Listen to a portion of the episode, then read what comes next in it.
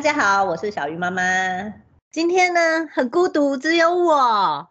思彤老师跑去爬山，然后马克他是说他有一个任务是去遛小孩啊，也不知道是真的假的。反正呢，他前两天才打疫苗，我们就暂时让他放假。对，你听到声音了哈，我有邀一个特别来宾，这个特别来宾很厉害，他是准博士生，是国际文教暨比较教育，我没有念错哎、对，厉害。对，准博士生。那大家听到他的声音，应该也没有很陌生。没有错，他就是东西妈。大家好，啊，我们要线上见面了。而且我们因为今天就邀到了东西妈，所以我们直接就跟马克说：“你不用来，你可以去跟小孩玩，你要负责就是安抚小孩的工作。”哎，我想到了，你上次说你们家是什么家庭？企鹅。国王弃儿弃儿家庭。你同事有没有说为什么你们是国王弃儿家庭？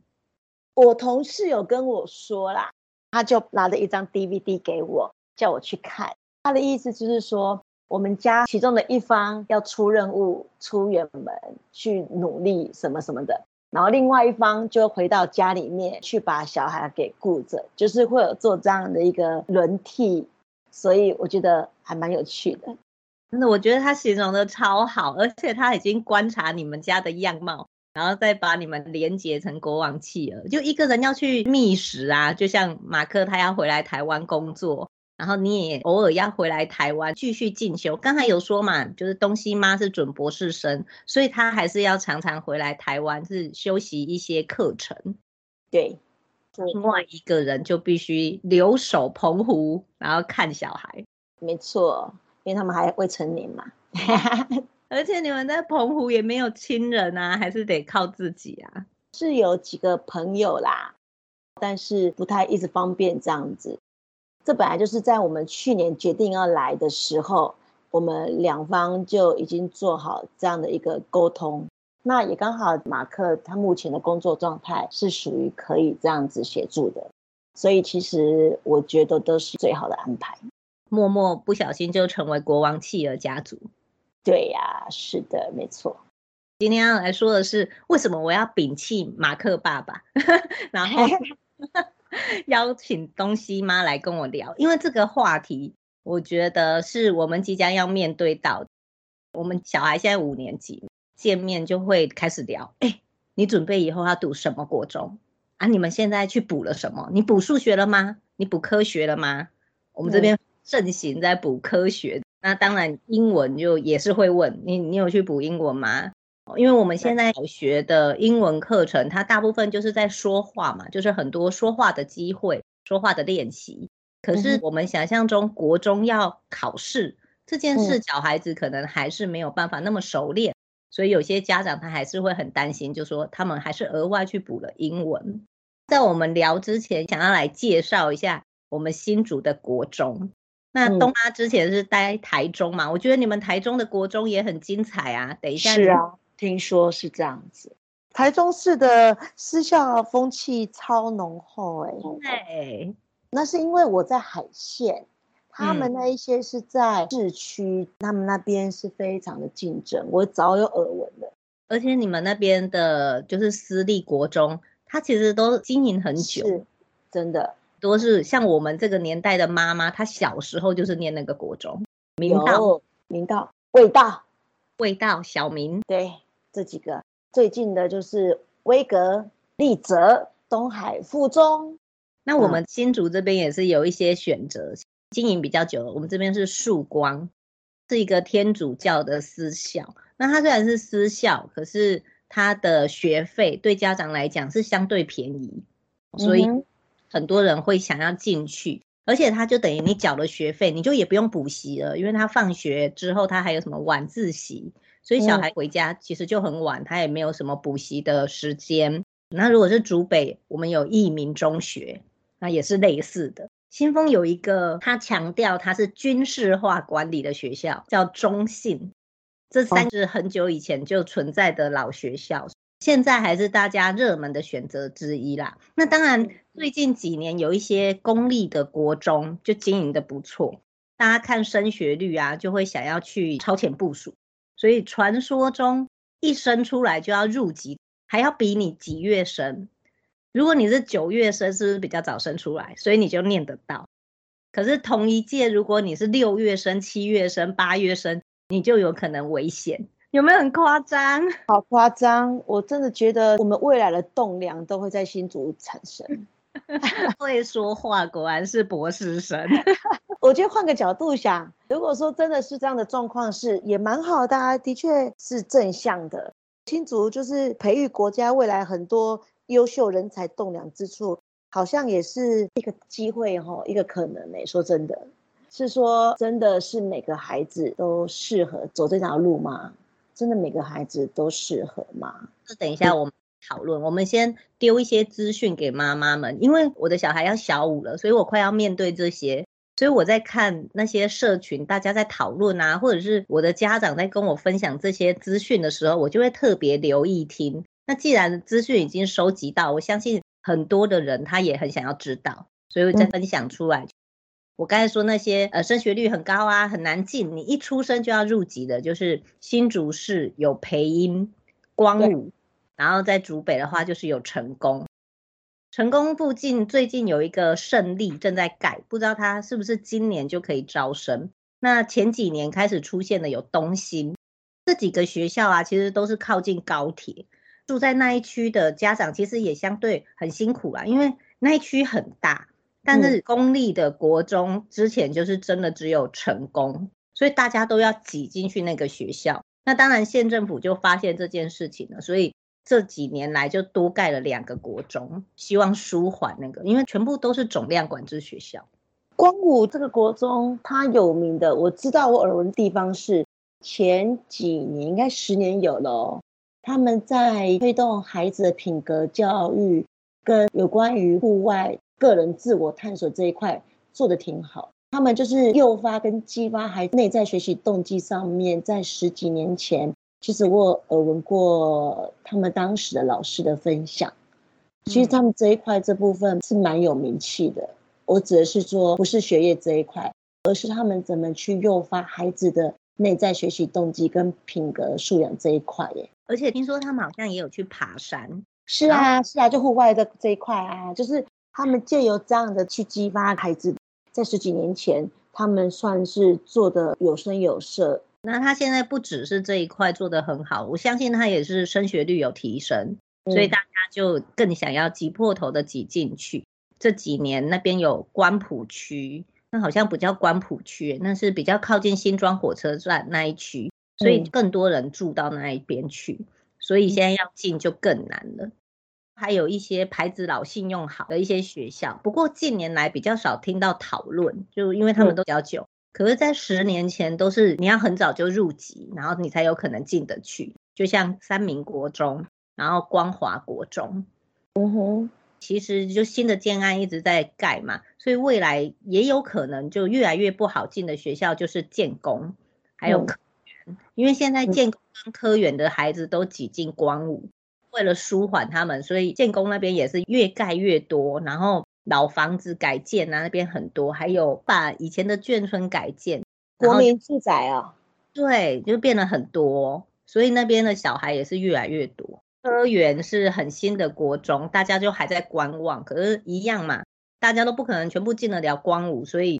未来科园也会越来越难进。科学园区那个国中哦，不是不是科学园区那个国中，科学园区那个国中是有光环的国中。我今天还没有讲，它是实验。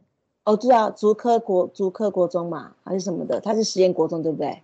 实验，它的名字就叫实验。然后科园是国立，这、嗯、就是公立的。国中一定还有一些学校是有艺才班的，就是像博爱啊、仁爱、竹北的都有会有什么管弦乐、国乐这种艺才班。所以大家虽然不一定是在那个学区，可是他可以靠着他的特殊才艺进那个学校。你只要是可以考得进，你就可以去。美术班的话有建华跟竹北，然后我们还有一个舞蹈班的学校是育贤。所以，如果你有舞蹈专长，其实也可以考虑这个学校。我们这边还有一个完全中学，是六家国中跟高中，哎，就是一个很 local 的老学校。但是后来就是近几年它转成完全中学以后，其实大家也是在观察它啦，就怎么让学校变成不一样的特色学校。近年来讨论很热烈的还有私小，竹北有康乃尔，然后新竹有康桥，这两个学校都是有到国中，都没有高中。我想很多家长会期待他有高中，因为你就省去了麻烦，你就不用去想说他考不考得到竹女，他考不考得到竹中。嗯，应该会有机会，不知道哎、欸，因为要买地这件事情也很难呐、啊。是的，买地师资，然后环境都是要考虑的，有可能。你这样听完我讲这一串，有没有觉得我们新竹妈妈真的是？很辛苦啊！为了小孩子要念国中，我们每一个人都做足了功课。天哪，我真的好佩服新竹的妈妈哦！天哪，我就觉得新竹妈妈好厉害、好强大哦！你刚才讲说我们小孩子都已经五年级了，我就突然跳出一个画面哎，我记得我们不是才刚刚两个一起大肚子相见的时候才没多久吗？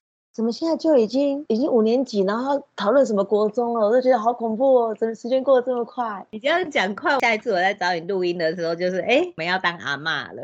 嗯，其实刚才说的那一些状况，在澎湖这个小岛上面完全没有这样的问题。澎湖的学校没有所谓的私立，全部都是公立的，所以基本上孩子到了高中，如果他留在这里的话，只有两个选项，一个就是高中。一个就是洪水，就是职业学校，没有什么太多的选择，就两个选择。到了高中之后，他们那时候才比较有这些话题。但是我的孩子跟我说，他想要试着去考美术班，就是目前这个五年级的孩子，因为他在国小阶段的时候，他曾经考过美术班，但是他没有考上。我在想说，是不是这一个事件让他心中一直很想要再去努力？所以我目前想到的就是，我要怎么样支持他？当然，我也必须要很现实跟他剖析：你真的有办法去面对挑战吗？就我以前带美术班孩子的经验里面，在国小阶段，美术班的孩子他一周是花六节课的时间在画画这件事情上面，那到国中之后是八节。听说六到八节，就是看学校怎么安排。你想哦，其他的孩子他可能只有两节美术，那如果他要面临到高中的升学的状态，那是不是他必须其他的科目压缩的这件事情？我的孩子又不是属于那一种就是速度又很快的孩子，所以这是很现实的问题。是他如果真的想要考美术班，那他的时间管理就显得更加的重要。回到我刚才，到底真的每个孩子都适合走这样的路吗？我们了解一下其他妈妈的焦虑。我们新竹妈妈有很多焦虑嘛？那我觉得这些焦虑其实它都是奠基在为了孩子好。对对，怎么选国中？我们可能第一个想法就是，我们希望孩子在国中的时候，他面对的老师是好的老师。嗯哼，大家会先往耳熟能详的好学校。你会想说，为什么要升学率高？升学率高表示老师管得很严格啊，老师很有热忱。所以大家会去选，哎，这个学校的师资怎么样？它是不是一个比较新的学校？新的学校就会觉得老师比较有冲劲，然后学校的设备也会比较好。因为是新的学校，所以县府跟市府他可能比较看重这个学校，他可能可以拿到比较多的资源。这个是新竹妈妈她心里在选这个学校的时候，她考虑到的。啊，但是这样的思考方向跟设想其实不完全正确耶。哎，对，我今天就是想要问你，你觉得那这样的想法，你有什么看法？不完全正确啊！一个学校它能获得多少的资源，这个跟学校很多环节也有关系耶。其中一个是这个学校校长办学理念，还有主任行政端他是否愿意花时间去做一竞争型计划的申请，因为所有的资源、所有的经费不会是按照。哦说哦，你这个学校新旧而给予，绝对不是。它这个经费跟一些计划的补助是来自于你学校是否愿意发展这样的特色，再来就是去申请这相关计划，然后所获得一些挹注，这是一个。那第二个就是旧校舍的一补强，这个东西是不用申请，但这个东西是基本上政府会看这个学校整个它的校舍的年限，然后给予一些经费进去去做整修。这些讲的都是外在表面效度的东西，其实真正回到内在，应该是说新的老师有新的老师的思维，有年资的老师有老师的方法，所以一个学校应该是要有资深的老师，也要有年轻的老师。我觉得这样的学校才会是一个活水，它才会不断的很多的刺激跟循环，这是最好的一个学校的生态。的确，一所新校舍的创校校长很重要，因为的确要办一所新的学校很不容易，所以通常这样的一个任务是很重大的。所以，通常教育局是会派给一个愿意承担这样责任的校长。很多时候，我们进入一所学校，但是学校里面有很多的老师，我们真的无法选择或遇到一个各科完全都是我们预期中所希望的老师的那个样子。每一个家长对一个他期待的好老师的样子，也不见得是一致跟相同的。我们也常听到这个老师非常的优秀，但是。对于某一些家长，他不认为这叫做优秀，不是不叫做好老师。我觉得牵扯太多的因素在里面，还是回到最重要的孩子自己的本身。好哦，好哦，那我要问第二个问题喽。像很多人在选学校的时候，他会担心，就是升上国中以后，很多孩子已经跟家庭的关系没有那么密切，他那个时候最容易听的是同才。就是我都有说什么什么什么，哎、嗯，我就去做。可是妈妈不要做什么，才没有在管你嘞。朋友说的比较重要，义气最重要的。国中这个阶段，所以我们在选学校的时候，其实也是会主观的去观察。像有些学校你经过，你就会发现，哎，这学校旧旧破破的，然后在外面的小孩怎么就是你知道衣冠不整啊，衣服可能没有扎进去啊。哦，甚至有些学生偷抽烟，有些人在围墙那里偷抽烟，哎，被发现，大家就会有一种刻板印象，就是啊，这个学校不好，变变成完全中学的六家国中，他就被大家冠上这样的恶名，其实蛮久的。他就觉得说，旁边都是很多都是阿公阿嬷在带，因为那个六家是主属于竹北的老区域嘛。以前一开始的时候，因为新住民还没有那么多。大部分就是他们本来的原生的，就是六家人，然后你就会发现，哎，有些小孩就看起来就流氓流氓的样子啊。很多年过去了，大家还不大愿意去念六家国中，就是这个原因。我想很多家长会很担心自己的孩子就是受同侪影响，气质崩坏掉。这个我们常常讲，我常常听到新竹的妈妈说：“诶，他送去了什么国中以后，气质就崩坏了，然后也开始跟我越来越疏离了，都不听我的话。”那这件事你怎么看？嗯，这个好像是我们成长的一个每一个人会经历的阶段，诶，就是所谓的叛逆。这个会应该会回到更多心理学的方面的一个探究，但是我们不要讲这么复杂。我们没有办法帮他筛选所有周遭哦，让他就是所有接触的人都是不能是这样的人，我觉得太难了。这个社会本来就是这么的多元化，那学校本来就是一个小型的社会，他从小会开始接触这样的，最重要的还是一点就是，我觉得应该是引导跟教导孩子明辨是非这件事情。家长第一个要认知是，当我们的孩子渐渐进入青春期的这个阶段的时候。我们应该要开始学习跟调整，我们如何跟孩子相处，以及我们跟孩子如何对话这件事情。我从小到大，我跟我爸妈的关系不会因为我到了青春期之后跟他们疏离，很大原因是因为我的爸妈给我很大的空间跟弹性，他们不会权威的教导，而是很多时候是很多温暖的支持。我永远记得是我在高中，我数学考了三十八分这件事情。那我的妈妈给我的第一句话不是说怎么考成这个样子，或者是啊你去补习。我其实很记得我妈那时候跟我回应是啊那怎么办？阿米阿诺啊哈，他会反正就说哎那我妈怎么办？那或是你有没有想到要怎么办？我觉得他反而是给予这样的一个温暖的支持，让我知道说哎我妈妈其实。她不会因为我的成绩而就给我什么样很大很大的压力，反而是会跟我一起思考跟讨论，说我们要怎么样去面对跟解决这样的问题，并不是所有的孩子到了国高中一定会跟家庭疏离，而是我们也应该要学习去调整，以及去学习怎么样当一个青少年的家长，尤其是这个社会变化这么快。如果我们还是很多时候帮他规划好说，啊，你要怎样走啊？你这个朋友怎么样？我跟你讲，你的孩子一定觉得你怎么可以这样讲我的朋友？你否定我的朋友，应该就是类似否定我的能力，否定我的。我们的小孩现在是高年级，很多高年级的孩子已经开始叛逆了。我要讲一个很骄傲的事情，我最近在垃圾桶捡回来一张纸条，是我们家兰上课不专心的时候跟同学在那边写的小纸条，真的很小哦。然后就看到，哎，他同学写，一开始的时候是他同学写给他，就说，哎，你喜欢哈喽吗？你喜欢的人，你跟你妈讲干嘛？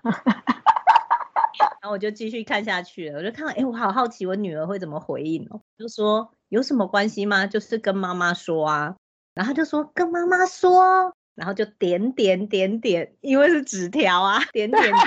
我女儿她就继续回啊，她就说。跟妈妈说很正常嘛，我妈妈还祝福我，哎，她说我们是天作之合呢。是啊，是不是？现在很多的妈妈都已经跟自己小孩就像姐弟啊或姐妹的样子。我自己跟马克比起来是，是马克是一个比较会注意到流行的人，他其实一直提醒我必须要去接触这一块。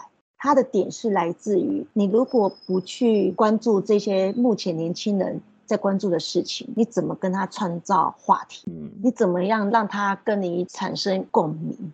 如果他讲的你都听不懂，他讲久了，他怎么想跟你讲？他会觉得你老扣扣，我讲什么你都不懂，那跟你讲好无趣，好没意思。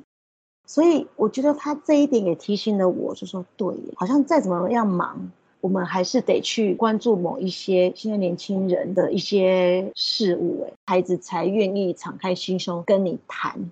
那一旦他想要跟你谈的时候，在这过程当中，你就可以带一点引导，他心中才会养成跟长出一条线，明辨是非，然后有个坚定的自我，他才不容易被人家带坏。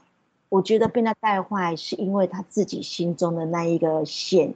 或者是他那个心不够坚定，所以刚才我有讲到什么军事化管理的学校啊，到的时候都觉得天哪，不可思议，你怎么会想要把小孩送去军事化管理的学校？可是深入了解这些家长以后，就发现、嗯、哦，对，他们在国小甚至孩子更小的时候，他没有建立这些关系，所以到了中的时候，真的小孩子已经不是你讲他愿意听。这个时候，他就只能仰赖学校有军事化的管理。学校他不可能有管理那么多啊，又要顾虑升学，又要顾虑到作息，然后甚至交友，其实是做不来的。这里面其实有很多是家庭教育的部分。的确是如此啊。好喽，那我要来逼问最严重的，大家最关心的问题。我们选国中，当然就是看升学率。哎，你知道这三个字啊？我最近就是很有感。因为我们念的就是康桥嘛，康桥就是大家对他的印象就是要去爬山，要骑脚踏车环岛，会想要去选这个学校，大概就是被这个活动吸引，嗯，然后也认同学校去办这些活动，它可以让孩子有正面的力量。可是你知道妙咯，我现在五年级，有一部分的人啊，因为康桥要花时间在这上面，所以五年级转学了。啊。对，因为他觉得国中了哪有时间去爬山啊？你还要做什么？就像你刚才说的美术班啊，每一周他要多花六节课去画画。康桥他要爬山，小孩子一定会利用一些假日的时间要去做山训。嗯，那就表示说他这些时间就没有读书了，他就没有办法去补英文、补数学、补自然了。所以真的就是以前同班同学，就因为这个原因他就转走了。那我相信，在这这个状况会在我们要升七年级之前，一定会有更多的人转走，因为大家就会觉得啊，那你这样就是没有完全在顾升学率啊。那当然，我不是要帮康桥说话啦，我是要帮普遍的新竹妈妈说话。大家都普遍有这种焦虑，绝对不会是只有一两个人。就是到了国中，你国小怎么玩没有关系，你要华德福也可以，可是国中你还是要好好的去读书啊。你没有好好读书。那你要怎么考上一个好的大学？大学就影响你未来的工作。如果你今天只能考到一个私立的大学，或者是一个很奇怪的科系，那你以后竞争力在哪里？你就没有办法像爸爸妈妈一样在园区工作啊！我把秘密讲出来了，大家的期待就是希望跟爸爸妈妈一样嘛，有一个稳定的工作。嗯，完了，你听了我的问题以后进入了沉思。对，你怎么知道？你你这样我会以为是网络类歌哎，不是，我突然会觉得就是，就是这个那个教改改到最后，其实还是回到起点的样子。其实大家还是关注升学历。我我，嗯，应该是说，我们还是大部分人会希望孩子的未来就跟我们这一代一样，然后个稳定的工作。做个老师、医师、律师这种工作，如果你的孩子是愿意做这样的工作，你会觉得放心。可是如果他跟你说我要做 YouTuber 或我要做什么，大家相对还是会担心。嗯，YouTuber 就不管他念什么大学科系，甚至他不念大学也都没关系吧？嗯，但是要当个 YouTuber 很厉害的，你还是得要看很多东西，你要吸收很多的知识，欸，哎，这也不容易，欸，哎。我觉得这才是让人家觉得还蛮厉害的地方啊！就是回到一个根根本，就是我觉得新竹妈妈是真的为了孩子好，减少孩子在未来人生遇到挫折的准备。她希望自己的孩子可以未来是顺遂的，对吧？所以她才会帮孩子设想的这么周全。其实我觉得康桥的这样一个活动，其实是很令人激赏的。他们会愿意花时间去带孩子勇渡日月潭，或者是骑脚踏车，很不容易。他必须要牵扯到有太多其他要付出的事情，比起拿起书本来教孩子考试、写作业，有太多其他更不确定的因素存在着。所以，我们要先很肯定这所学校的老师跟团队愿意做这样的努力，承担这样的风险。孩子本身的不管是心理素质或者是体能上，他是很不一致的，没有办法去认同这样的理念的，其实是我们只能说是可惜的。我常在讲说，为什么我过去喜欢带孩子做一些户外教育的东西，很重要的一件事情是，他在过程当中，他其实是学会很多孩子未来在人生路上需要应用的课题，包括人际关系。包括解决问题，还有体力，就是回到一个，如果这些事情没有体力，怎么去做到，对吧？你没有体力，你怎么可以去有办法去环岛？你怎么办有日月潭？一个孩子的身体，一个体能都不好，他怎么会读好书？对不对？他怎么办法去坚持去投入在某个事件身上？我们如果觉得累的时候，其实我们就不容易坚持下去啊。家长他对于未来的那个看见。未来世界的样貌的确会影响引导孩子很重要一个关键。可能目前还是看在一个没有机器人的未来，但是有没有可能有更多以后我们不知道的工作会出现在这个社会上？你看他 YouTuber，拜托，以前我们二十年前读书的时候，谁听过 YouTuber 这种东西呀？没有人知道啊。在二十年前，我们也不会知道说，哇，原来未来有这种手机这么方便的东西出现啊。所以，好多好多的东西，其实是我们无法能帮助孩子决定。如果你的孩子可以接受你的安排，我们也不能说不好。我们如果这个社会上每个家庭每个家庭都可以很强壮，那我觉得我们这个社会就会更健康，然后整个国家才会更好。每一个人都他自己的人生的一个课题跟路要走啊。孩子当然还小，需要我们给很多的引导，还是得尊重跟看见你的孩子。到底他适合走哪一条路，然后再给予一些支持、一些资源。我今天为什么要找你来录音？因为你的选择就实在太奥妙了。你不会因为东东要念国中，然后所以你就赶快收拾包袱回来台湾，对不对？对。为什么你敢？你有问过他要做什么吗？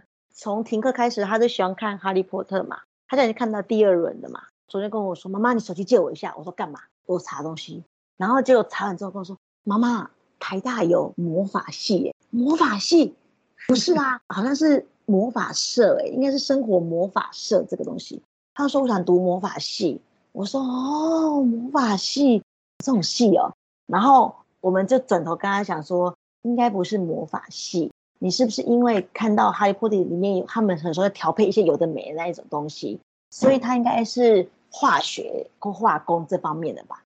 他才会觉得说，哦，原来有化学跟这个化工哦，都在干嘛的？我说，举例来说啊，你可以以后做一个东西，就是可以让爸爸妈妈变年轻啊。我说这个就是属于化工类的其中一环啊。那你就可以去做这样的努力跟这样的调整。他说哦，原来哦，所以他开始会会在想说他未来想要做什么这件事情，然后想要读哪边，他其实也会想。那我们怎么样就顺着他去跟他说，那你可以做哪方面的努力？那哪些东西你需要做一些准备？应该是这样子啊。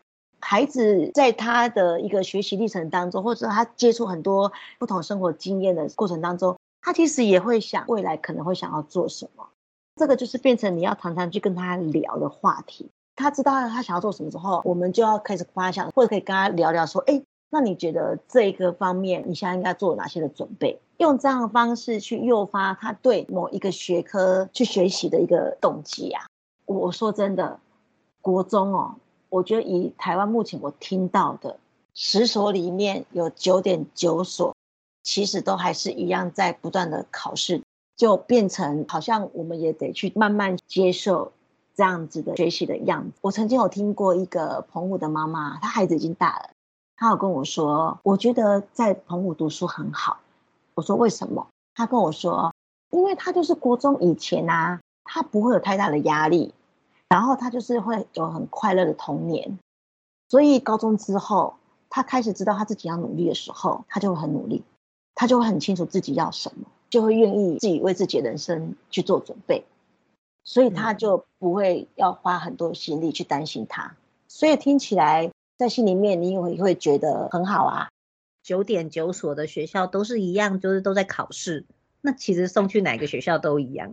是啊。我倒是觉得另外一个很重要的点就是孩子的时间管理。到了国中去之后，时间上面不会因为就是这些一直不断来的一些考试或什么之类的，会让他延后很晚才睡觉。国小就已经很晚了，国中更晚，那不是更惨吗？在高年级的时候，应该开始调整他的时间管理。我们需要去帮他做练习的地方，你怎么样用更短的时间去做更多的准备？